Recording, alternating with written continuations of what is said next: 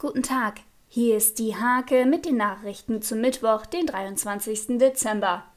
Mit seinem Inzidenzwert steht der Landkreis Nienburg an elfter Stelle landesweit, Stand 22. Dezember.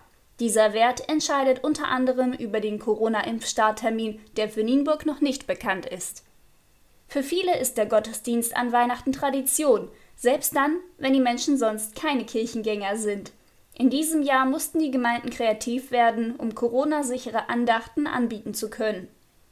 Trinkwasser wird ab dem kommenden Jahr teurer, genau genommen um 9 Cent netto je Kubikmeter. Die Stadtwerke kommen nach eigenen Angaben nicht um die Weitergabe der Gebührenerhöhung herum. Für viele Menschen gilt Weihnachten als Familienfest, doch einige müssen die Feiertage auch allein verbringen. In solchen Zeiten ist die Einsamkeit besonders groß, weshalb es Anlaufstellen im Landkreis gibt, die unterstützen. Lockumspastorin Corinna Distelkamp ist besorgt um den Zustand des Klosterwaldes. Die Bäume weisen einige Schäden auf, die gesamte Forstwirtschaft verzeichnet extrem hohe Verluste.